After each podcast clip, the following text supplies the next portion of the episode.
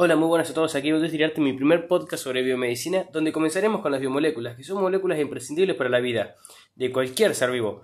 Comenzaremos ni más ni menos con el agua, que en la célula está 95% libre. 95%. Y este 95% forma parte de las reacciones químicas siendo solvente, es decir, es fundamental en las reacciones químicas. Estas reacciones químicas las podemos definir como reacciones eh, que definen la actividad metabólica. Por esto, a mayor cantidad de agua, mayor actividad metabólica. Y por esto los médicos recomiendan una gran ingesta o X ingesta diaria de agua. Eh, para así poder llevar a cabo correctamente las reacciones metabólicas, las, reacciones químicas o actividad metabólica que queramos. Sea, no sé, estamos en un aumento de masa muscular, bueno, es fundamental el agua para que la construcción de este músculo, mediante reacciones químicas, pueda llevarse a cabo. Y después el otro 5% está unido eh, a moléculas. Por ejemplo, a proteínas. ¿Por qué? Porque el agua tiene, un, tiene una gran polaridad. Eso lo hace tener una gran capacidad de atraer eh, moléculas que también tengan una, gran polaridad. Por ejemplo, las proteínas. Eh, y al tener los enlaces que forman las moléculas con altas polaridades, son enlaces muy fuertes, llamados dipolo-dipolo o en su caso los más fuertes, los puentes de hidrógeno. Otro gran dato del agua es que posee un gran coeficiente calórico, haciéndola capaz de mantener un medio interno eh, mejor regulado. Por ejemplo, el aceite tiene un coeficiente calórico bajo, es decir, uno lo calienta poquito y ya, ya eleva mucho su temperatura. Al agua le cuesta más, por lo tanto permite tener el medio interno del organismo mejor controlado. Hola, muy buenas a todos, yo soy Bautista y hoy continuamos con el episodio de sales y agua, eh, parte 2, la parte de sales. Pero antes de continuar, eh, quería aclarar que yo soy estudiante de medicina, por lo tanto nada de lo que diga va a ser completamente cierto. De hecho, tengo error en el, video en el podcast pasado, en la parte anterior. Encontré un error, así que bueno, parecía menester aclararlo. Que bueno, cada uno fíjese cómo le puede servir. Eh, a mí, por ejemplo, me sirve como para estudiar y para tener una, una, base, además de que me gusta. Pero si uno quiere, también lo puedo usar como para ir y volviéndose, digo, ah, escucho esto y digo, ah, no, acá encontré un error, entonces con un ojo crítico lo resuelvo y de esa forma refuerza los contenidos. Eh, pero bueno, nada, quería aclarar eso. Y bueno, ahora sí continúo con el episodio de sales. En las encontramos una división donde se encuentran las disociadas o las asociadas barra iónicas. Dentro de estas asociadas barra iónicas encontramos los compuestos iónicos. Eh, por ejemplo, el calcio unido al fosfato y al carbonato, que es esta unión, esta sal, es muy importante en estructuras como los huesos y los dientes. Eh, y después, bueno, también tenemos otras, otros oligoelementos eh, que quizás no son compuestos iónicos, que son esenciales para la actividad enzimática. Por ejemplo, el yodo en la hormona tiroidea, el hierro en la ferritinina o el hierro en la hemoglobina, que facilita el transporte de dióxido de carbono y oxígeno a través de la sangre, a través de las venas. Eh, y después dentro de las sales disociadas eh, podemos destacar que estas tienen una gran importancia en el mantenimiento de la presión osmótica y el pH, que estas condiciones son fundamentales para una correcta o una optimización de las enzimas, eh, que si se logra mantener estas a un parámetro constante, es decir, la presión osmótica y el pH, podemos optimizar la actividad enzimática, optimizándose también o aumentando la actividad metabólica. Hola, buenos a todos, aquí voy a en un nuevo podcast sobre biomedicina. Acá con mi hermana Ari vamos a continuar con ácidos nucleicos, eh, que son para mí el manual de instrucción de la célula. Pero antes de continuar, quiero aclarar que soy estudiante de medicina, por lo que puede tener, puedo tener errores, eh, pero bueno, cada uno le puede servir de la forma que más quiera. Bien, los ácidos nucleicos, como dije, son para mí el manual de instrucción de las células son moléculas presentes obviamente en todos los seres vivos. Eh, y tienen muchísimas funciones, pero las más importantes para mí son el depósito de, depósito de la información genética, la copia y la transcripción de la misma. Eh, y esto deriva en funciones, estructuras y ubicaciones elementales para la célula. Es decir, eso que decía, son el manual de instrucción de la célula. Eh, son fundamentales en ese sentido. Están compuestos por un grupo fosfato, una pentosa y una base nitrogenada. Para las uniones, el grupo fosfato de, por ejemplo, nucleótido 2 se une a la pentosa de, por ejemplo, el nucleótido 1. Y así se van formando uniones fosfodiéster. Eh, entonces, para si quieren, el que quiere profundizar más, este grupo fosfato del nucleótido 2 se une al carbono 3' de la pentosa del nucleótido 1. Bien. Eh, dentro de las funciones de los ácidos nucleicos podemos separar a las del ADN y a las, eh, y a las del ARN. Siguiendo con las del ADN, este se une con, histonas eh, de, una forma que primero arranca con cromatina, que es la forma más laxa del ADN, y después se va condensando. En su forma más laxa o en sus formas más laxas, hablando plural, eh, las histonas están más desmetiladas, lo que permite la entrada de mayores factores de transcripción y permitiendo una mayor actividad metabólica. Y a medida que se va condensando hasta llegar a cromosoma, eh, esta cromatina se va haciendo más heterocromatina, se van condensando, se van metilando las histonas, van disminuyendo los factores de transcripción presentes, disminuyéndose también la actividad metabólica. Dentro de las funciones de este ADN encontramos el depósito de información genética, la replicación de sí mismo, el proveer información para la codificación de X proteína y la mutación que, que es muy importante para así permitir la evolución. Por el lado del ARN tenemos muchísimas funciones, funciones muy importantes, muy específicas si uno también se quiere poner a estudiarlo a profundidad. Eh, entre ellas podemos encontrar la por ejemplo, la síntesis de una síntesis proteica. Eh, pero bueno, grandes rasgos, podemos decir de dónde se sintetizan cada uno o, mm, bueno, eh, podemos enumerar grandes rasgos. Pero sí tenemos el ARN M satélite, hay muchísimos, muchísimos, muchísimos. Bien, el ARN mensajero, que es uno de los más conocidos, eh, lleva la información genética copiada del ADN eh, que establece la secuencia de aminoácidos en la proteína. Es decir, ese es como que tiene un manual de instrucción para la proteína. Pero digamos que ese manual de instrucción está en chino. Nosotros necesitamos traducir a, español para codificar esa proteína. Y eso, se va, eso va a pasar en el proceso de, de traducción. Antes tiene que haber un proceso de transcripción que es donde se copia ese manual a chino, donde se crea ese manual. Y esa es la síntesis del ARN mensajero. Eh, después tenemos el ARN ribosomal que se forma en el nucleolo. Y este lo que hace es formar los ribosomas donde se sintetizan las proteínas. Entonces pasa el proceso de traducción, por ejemplo, de chino a español. Bien. Y después tenemos el ARN de transferencia, otro de los más conocidos, que identifica el transporte del aminoácido hasta, el ribosoma, en el proceso de traducción. Este ARN de transferencia precisa decir sí, solo sí para unir al. Sí, solo sí una aminosina RT eh, sintetasa que lo que hace es sintetizar esa unión entre el RNT y el aminoácido para así ser llevado al proceso de traducción, traducción de chino a español, por ejemplo, de la proteína. Bueno, y eso es todo por eh, ácidos nucleicos. Espero que les haya servido y nos vemos en un próximo episodio. Hola, muy buenos todos, aquí voy a en un nuevo podcast sobre medicina. En este episodio comenzaremos hablando sobre hidratos de carbono pero no sobre sus funciones, sino, más bien sobre su estructura y o composición. Hay muchos tipos de, hidratos de carbono, en especial yo puedo diferenciar cuatro, los monosacáridos, los disacáridos, los oligosacáridos y los polisacáridos. ¿En qué se diferencian? En la cantidad de monómeros que contiene cada tipo. Por ejemplo, los monosacáridos contienen solamente un monómero. Por eso mono. Eh, estos tienen, hay bastantes tipos, son conocidos, por ejemplo la desoxirribosa, que es una pentosa, eh, o por ejemplo las hexosas. Eh, dentro de estas hexosas tenemos el ejemplo de la glucosa, y así bastantes. A ver, ¿y de qué viene el nombre triosa, pentosa, que quiere decir pent 5, o hexosa 6?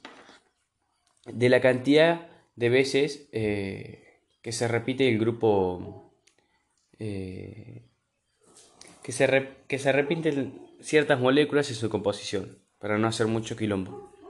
Si se repiten tres veces, hablaremos de una triosa, si se repiten cinco, de una pentosa. Y un ejemplo de una pentosa sería una desoxirribosa. Por ejemplo, la del ADN. Em, bueno, después tenemos los disacáridos, que son compuestos de dos monómeros, por eso di. Y tenemos algunos conocidos, como por ejemplo la, la sacarosa o la lactosa, que son unión de algunos monosacáridos, de dos. Después tenemos los oligosacáridos, que tienen de 3 a 20 monómeros. Estos oligosacáridos casi siempre están unidos, va, en realidad casi siempre están siempre unidos a lípidos o a proteínas. Esa es su particularidad, si la quieren destacar. Y después tenemos los polisacáridos, que tienen más de 20 monómeros. Eh, y bueno, estos no tienen ninguna no están unidos particularmente o sí o sí a alguna proteína y o lípido en específico. Sí tienen otras características como que se ramifican o son lineales eh, o si tienen están compuestos por un solo tipo de monosacárido o si están compuestos por muchos tipos de, de monosacáridos por lo cual los hace una gran variedad de tipos porque puede ser que esté compuesto de un solo tipo, pero al mismo tiempo tiene una ramificación muy diferente, o está compuesto de un solo tipo, pero es lineal o de muchos tipos y es lineal, lo cual da una gran variedad de hidratos de polisacáridos eh, y esta gran diversidad estructural conlleva consigo una gran diversidad eh, funcional. Tal así, por ejemplo, la celulosa es un elemento estructural muy importante y muy conocido, eh, y es un polisacario, así como el polisacario almidón, que es también muy conocido, pero no tiene una función estructural, sino energética, y ambas son para células eh, del, del reino plantae. Bueno, una vez, una vez explicado la parte estructural, comenzaremos con la funcional, que para mí es un poquito más divertida. Bueno, con la funcional conocemos obviamente la función principal, que es la energética, pero también tiene otras dos funciones muy importantes, que son la muy importantes en la matriz extracelular y si no la otra que es muy importante eh, en la estructura celular, específicamente en la membrana plasmática. Como la matriz extracelular tanto no sé, no me voy a meter en ese tema, pero sí voy a, hablar un poco sobre la función estructural dentro de, la, de las membranas celulares.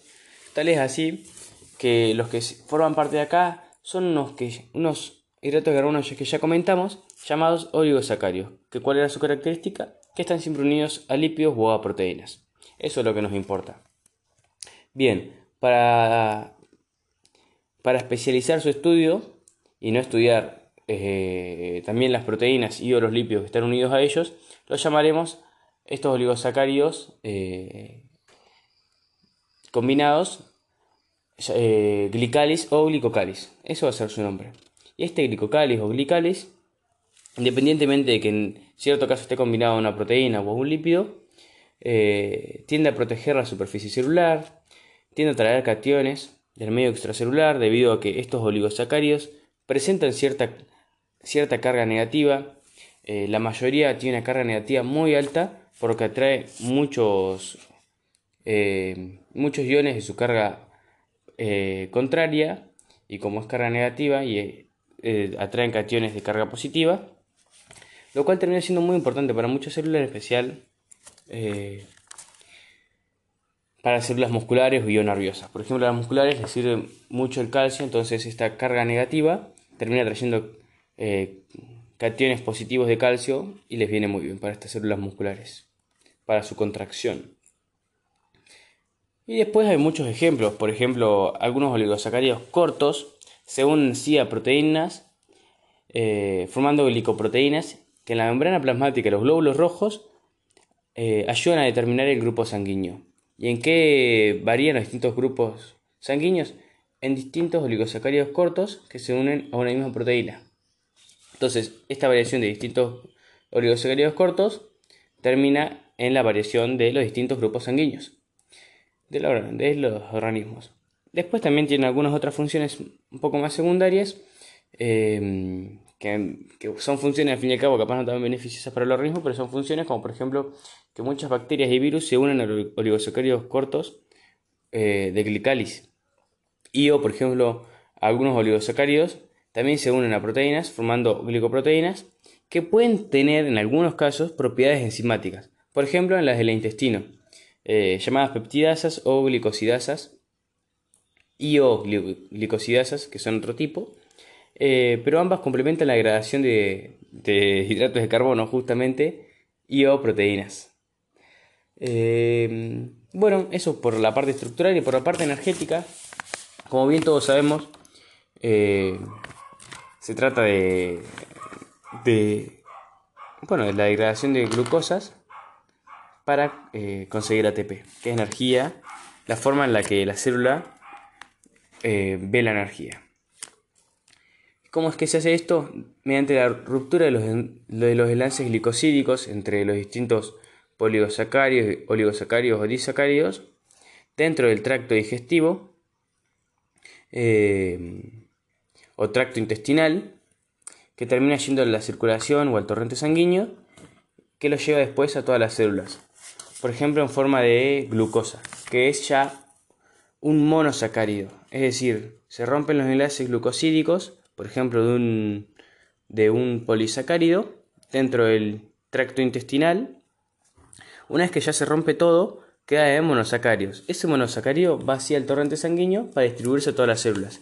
Y en las células pasa lo siguiente esto se pone interesante. No, no lo voy a explicar bien detallado, sino a grandes rasgos. Eh, una quinasa, que es una enzima, agarra y le da un ATP eh, a, la, esta, esta glucosa que llega para formarla en una glucosa con un fósforo de más. Después, otra enzima le cambia la forma y otra quinasa le da otro fósforo más. Entonces queda una glucosa pero con otra forma y con dos fósforos. Termina dividiéndose y de esa forma eh, continúa un proceso más o menos parecido, pero eh, termina... ¡Puta! Bueno, me, enredé y no voy a entrar en especificaciones porque el proceso de glucólisis es quizás bastante complejo para explicarlo ahora. No es complejo, pero tiene bastante parte química lo cual si uno no capaz no la tiene tan claras, eh, se pierde un poco con los nombres. Por ejemplo, glicerato 1,3 bis P, eh, que, que no es tan complejo, pero si me pongo a explicar a todos ahora, como cada uno tiene un nombre que en sí tiene su característica y con su característica, su funcionalidad dentro del proceso de la glucólisis, se me haría muy largo. Así que para facilitar, voy a decir que lo que primero se hace es un es quitar el oxígeno a esta glucosa mediante muchas transformaciones químicas, mediante muchas reacciones, lo cual la termina convirtiendo en un compuesto que es capaz de entrar a la matriz mitocondrial, que tiene de, condición que no tenga oxígeno, no, que tenga oxígeno, quiero decir.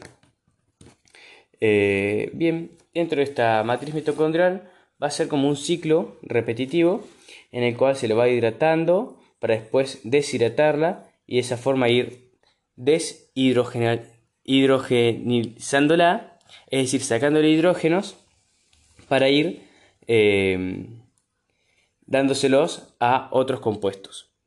Con esos hidrógenos que los otros compuestos los reciben, pasan a un nuevo proceso que se llama fosforilación oxidativa.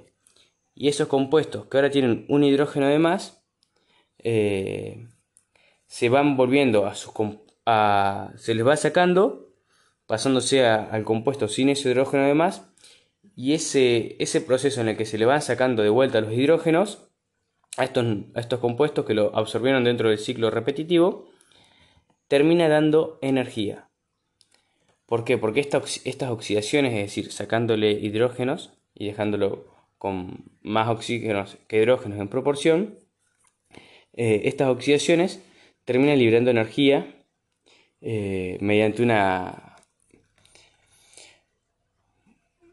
eh, mediante una cadena que, que lo que hace es estas oxidaciones generar energía pero motriz es decir como em, bueno se llama energía protomotriz no los voy a meter muy de lleno em, y bueno termina dando energía a la célula estas oxidaciones esta simpleza terminan dando energía a la célula entonces para repasar a grandes rasgos Primero lo que hace una vez que la glucosa llega a la célula después del torrente sanguíneo es prepararla para entrar a la matriz mitocondrial. Una vez que entra, entra en un ciclo en la que se le va hidratando para después deshidratarla, es decir, sacarle los hidrógenos y se lo dan a otro compuesto. Así muchas veces hasta que ese compuesto ya está listo para ir a otro proceso en el que se le saca el hidrógeno que se le dio eh, y así con todos los compuestos y ese proceso termina dando em, termina dando muchos fósforos que, que esos fósforos termina dando ATP, termina convirtiendo mucho, mucho ATP. Como se ven, como se darán cuenta, el ATP es ácido trifosfato.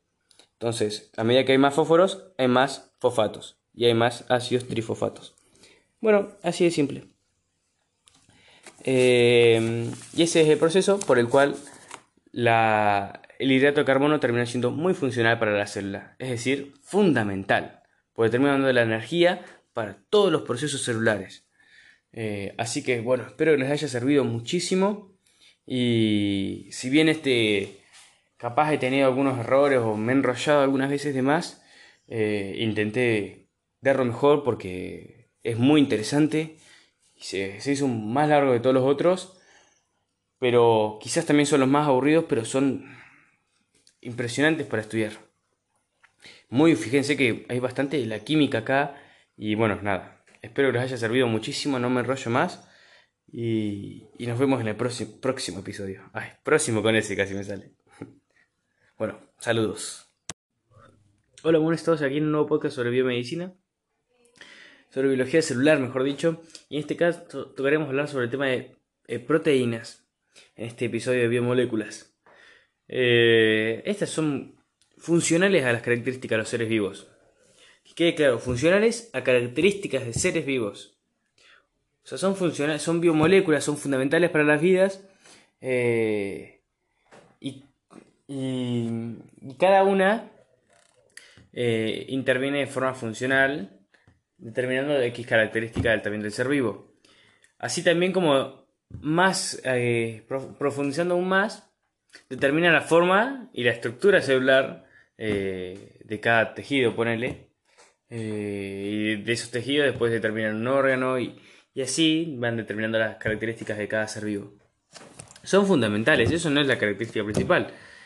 Ellas en sí tienen cada una, hay muchas. Cada una tiene una función. Esa función determina la estructura celular y esa estructura celular determina a su vez una función celular que va a determinar eh, ciertas funciones de ciertos tejidos, ciertos órganos y así va definiendo el ser vivo.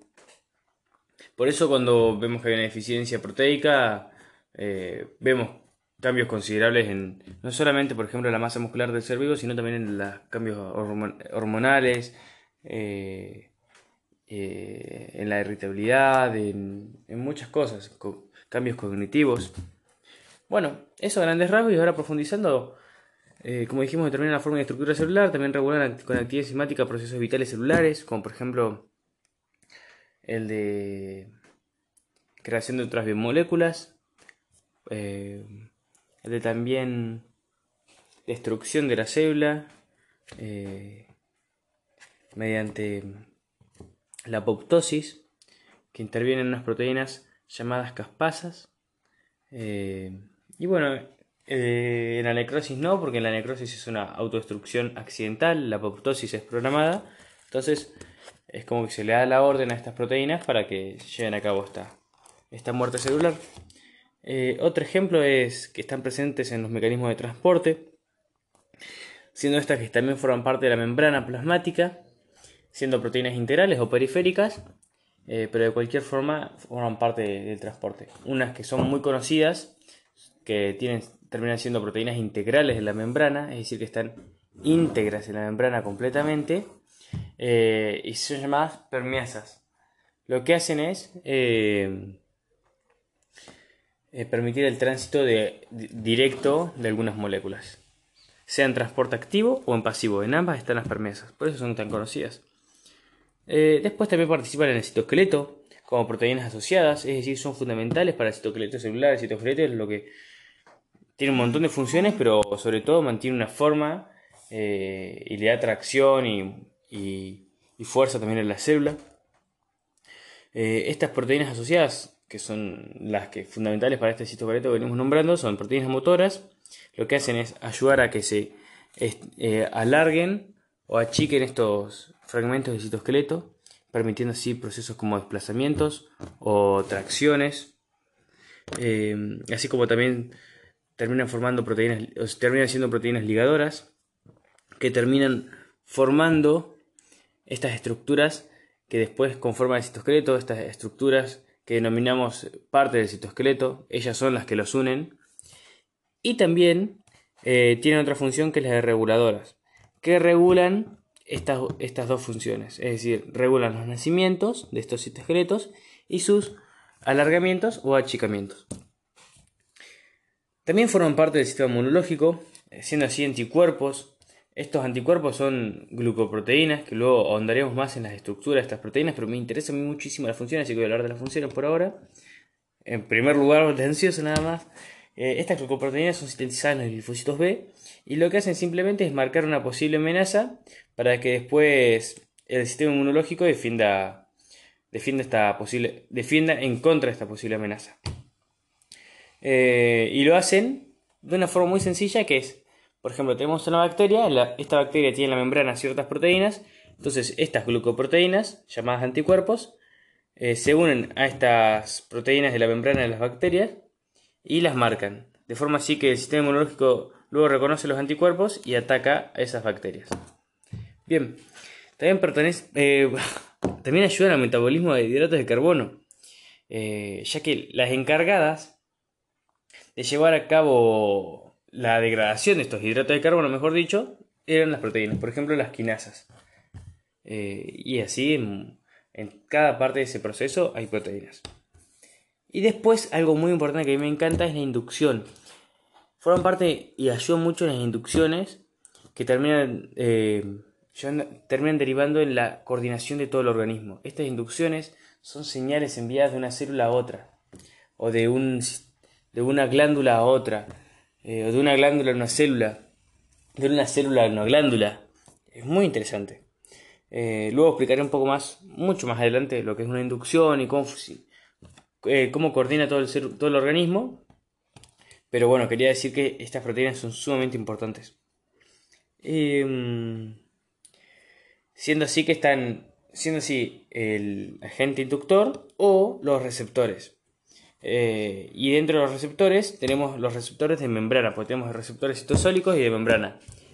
Bien, los de membrana es donde... Eh, bien, los de membrana son los que tienden a ser proteicos. Por ejemplo, la proteína G que deriva en muchos procesos. Esos receptores lo que hacen es recibir esa señal y de ahí coordinar una respuesta. De esa forma es como coordina todo el organismo, pero más adelante andaremos. Eh, y por eso que son importantes las, las proteínas en, en, estas inducciones, porque son las que reciben algunas de estas inducciones. Otras son recibidas en el, en el citosol, por receptores citosólicos. Bueno, eso por la parte de funciones. Ahora iremos un poco a lo que son las proteínas eh, en su composición y clasificación. Bien, ahora hablando un poco sobre la estructura de la proteína, podemos llamarla como sinónimo de cadena peptídica, entonces vemos a proteína y cadena peptídica como dos cosas iguales. Ahora bien, una cadena está compuesta por elabores y la proteína está compuesta por aminoácidos, es decir, cada, la proteína es una, cadena de aminoácidos, cada eslabón es un aminoácido.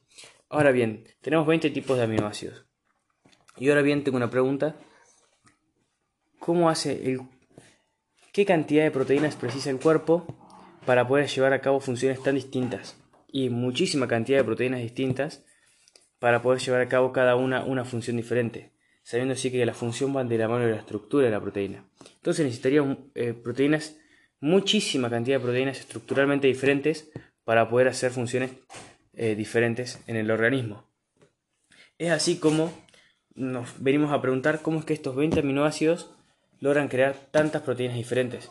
Bueno, podemos, lo podemos explicar eh, con tres determinantes fundamentales para que estos aminoácidos eh, creen estructuras tan diferentes entre sí.